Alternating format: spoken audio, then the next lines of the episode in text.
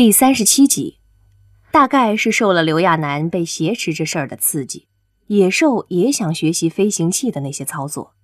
刘亚楠倒是蛮支持野兽多学些东西的，就是他自己挺烦躁的，每次想起羌然来，都觉得那是一个需要堵上的洞。那天他正跟野兽他们商量以后该怎么办的时候，官职就来叫他了，说医疗组那里的羌然想要见他。等他过去后，发现羌然的表情特别严肃，他瞬间有些傻眼，知道这是羌然要教训他了。最近一段时间，羌然一直是这样的，遇到刘亚楠犯错的时候，简直可以把他损到地底下去。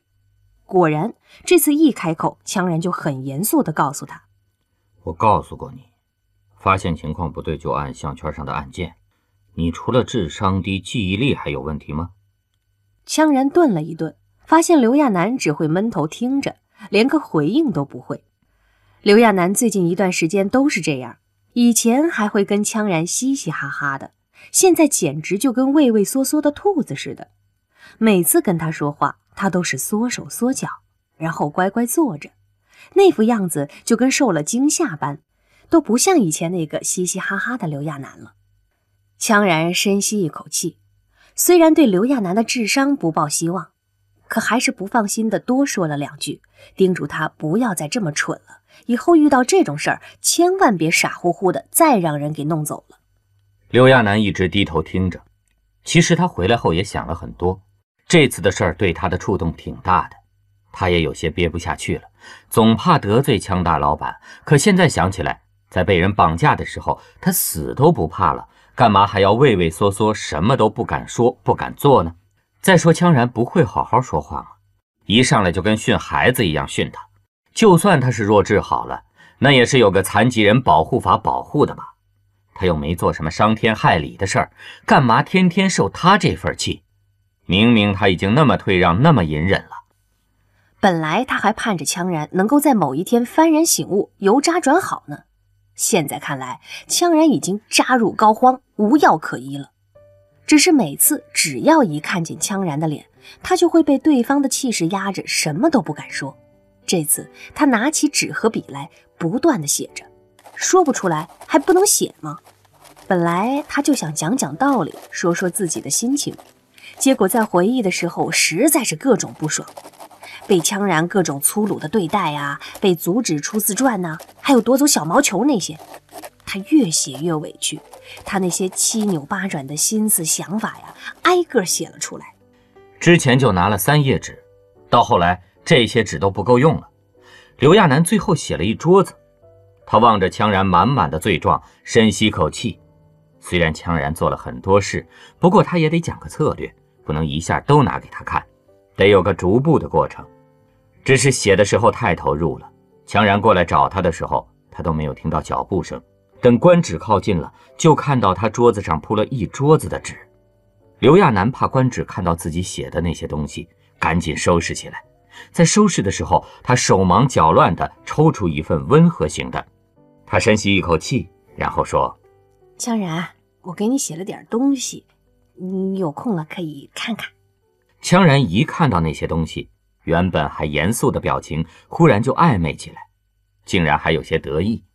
接过去的时候，甚至还问了一句：“这是传说中的情书吗？”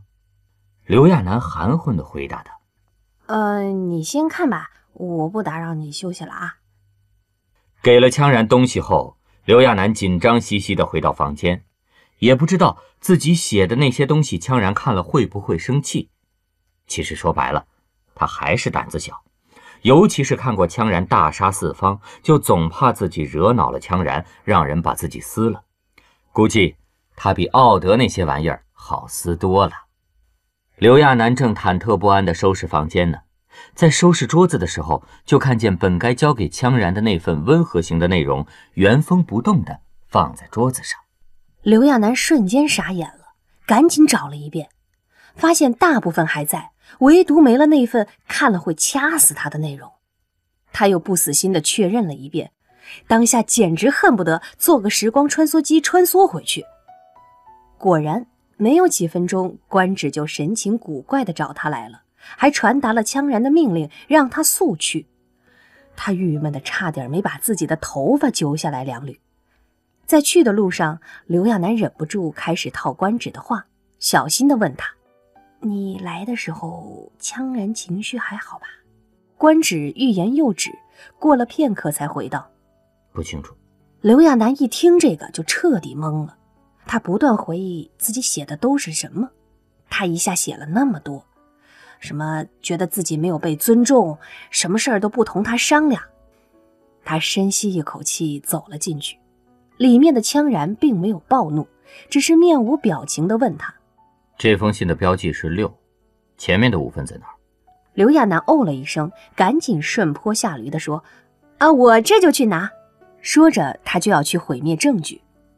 羌然却没有给他机会，立刻吩咐一旁的官职：“你去下宫找出来给我。”看着官职领命而去，刘亚楠就知道自己要完了。吐槽就算了，还标记，一写写六份要不就一个字都不敢说，要不就写的跟万里长城一样。不过，人到这种绝境，反倒坦然了。刘亚楠努力心平气和地跟他说：“其实那些话早该同你说的，我一直忍着，就是想，也许你能慢慢的了解，就跟你不会跟女人相处一样。”其实我也没有跟男人相处的经验，现在又这么倒霉，赶上你这个困难模式的，就有点不知所措。羌然用手揉了揉太阳穴，他也不说什么。等官职回来后，羌然就低头看那些东西，中间有不明白的地方，还会抬头问刘亚楠几句。时间一分一秒过去，羌然终于看完了那些东西，他记忆力惊人。只看过一遍，就把所有内容都记到了脑海中。他把那些东西一放，问道：“你认为我不放楚灵是因为我小心眼儿？”刘亚楠赶紧解释着：“哦，我这份还没写好呢，而且我不是说你小心眼儿，我是希望你能多听取别人的意见，考虑别人的想法。因为我之前也提过的，但是你一直都没有理我。就他本身犯的错来说。”都够上军事法庭的了。念在现在情况特殊，我才网开一面。羌然毫不留情地瞥了刘亚楠一眼。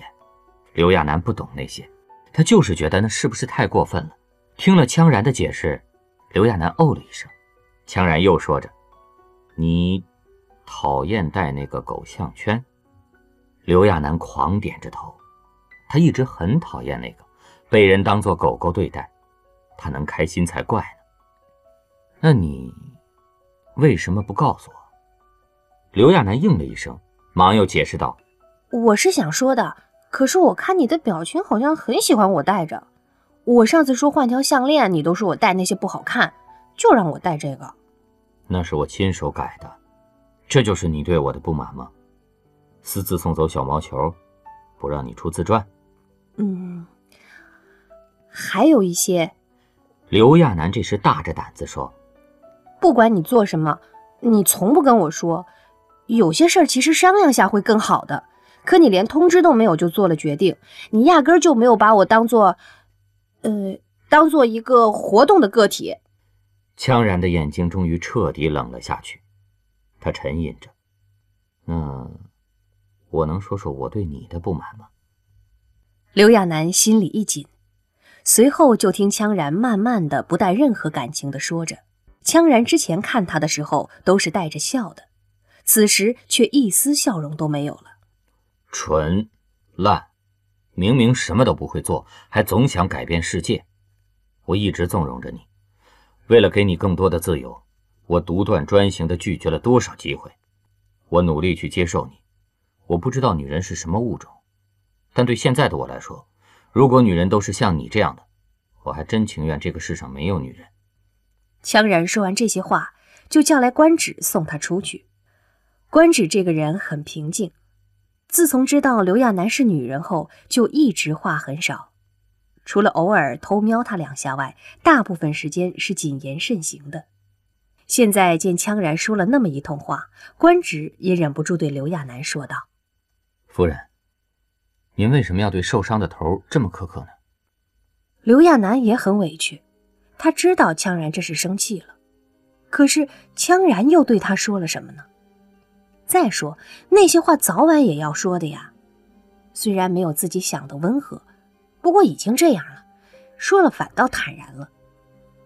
刘亚楠在等着羌然勃然大怒的处理他，在等待的时候，他也没闲着，他想重新修建酒店。刘亚楠全身心地投入到自己喜欢的事情上，不再去想自己所做的这些会不会被羌然破坏，只要做过就会留下痕迹，尽自己最大的努力就好。不知道过了多久，等他再看到羌然的时候，却发现羌然好像瘦了，以前绝对干净的下巴都有了青色的胡茬。刘亚楠以前什么都是哄着他、顺着他的，但这次自从羌然说了那些话后，刘亚楠就再也没理过羌然，都是一副我任你处理的态度，每天好吃好喝的，就跟忘了羌然一样。中间官只提醒他该去关心羌然的伤情，他也跟没听见一样。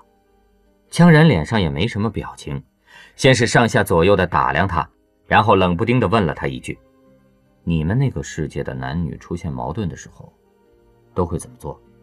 刘亚楠有点糊涂了，说：“啊。”大概是吵架吧。那你为什么不跟我吵架？刘亚楠不明白羌然这种指责的口吻是怎么个意思，这是要处理他的节奏。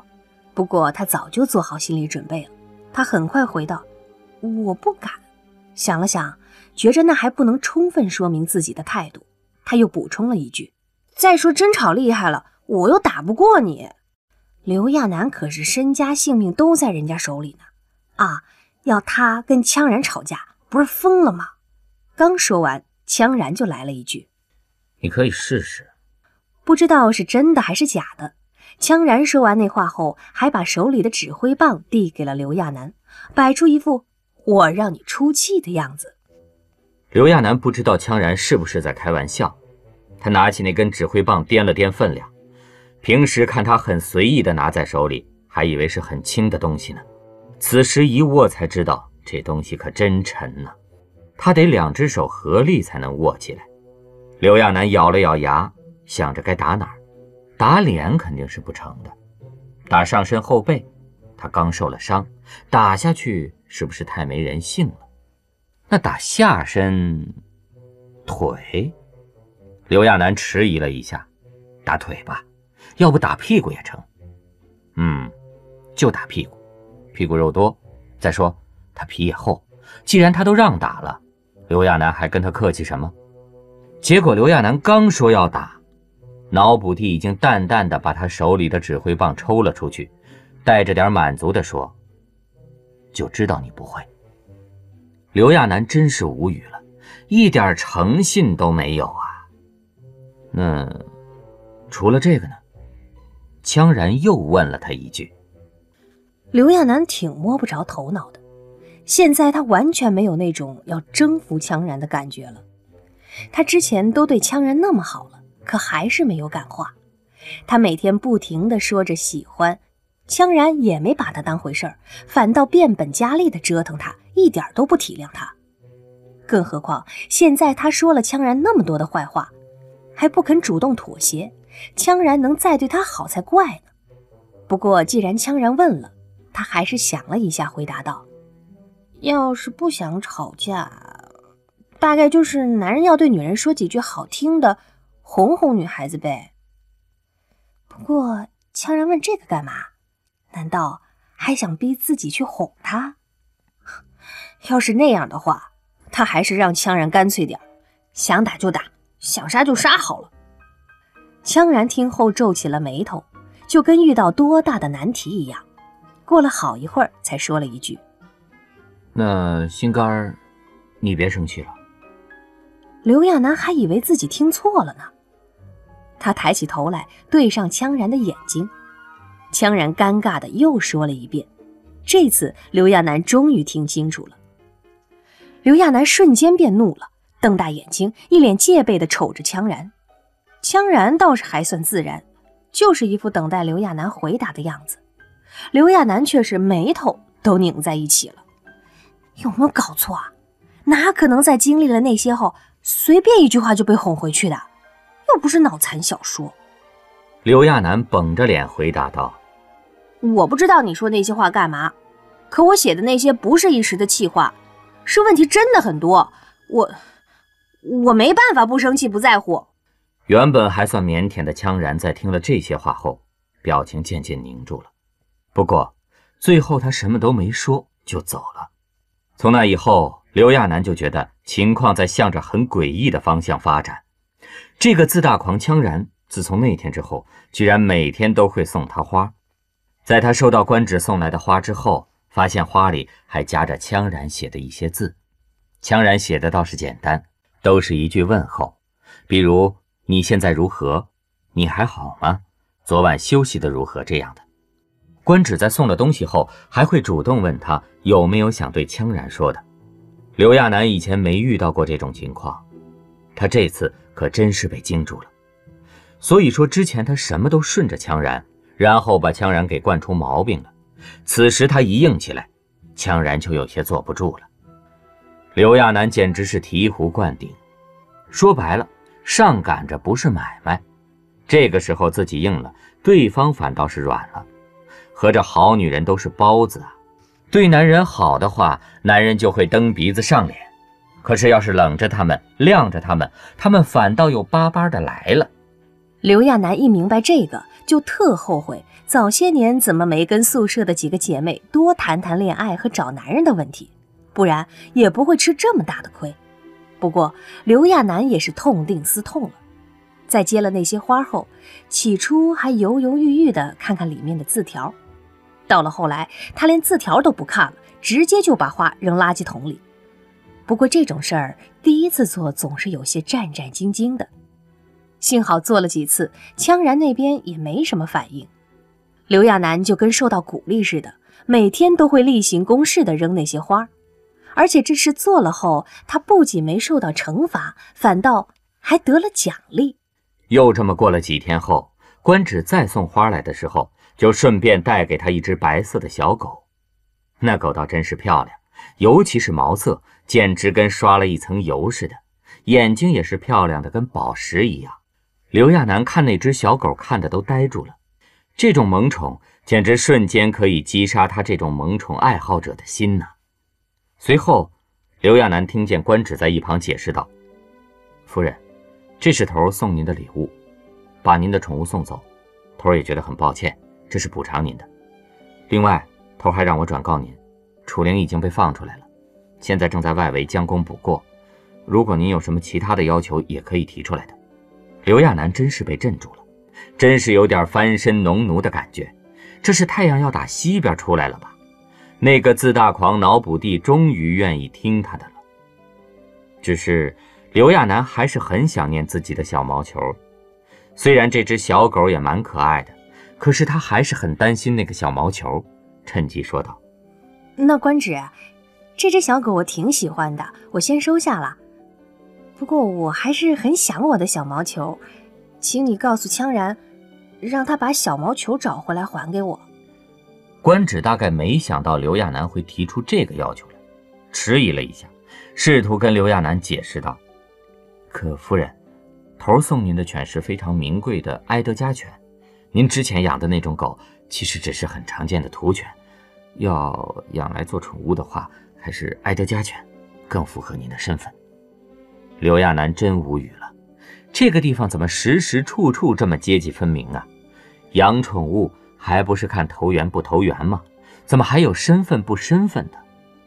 刘亚楠说：“我明白你的意思，可是官职，我就是要我的小毛球。”这次刘亚楠故意把话说的特别强硬，他算看出来了，有些话自己不说出来，受委屈的就只能是自己。不过。他这话还真是有效果，说了没一天，小毛球就被送了回来。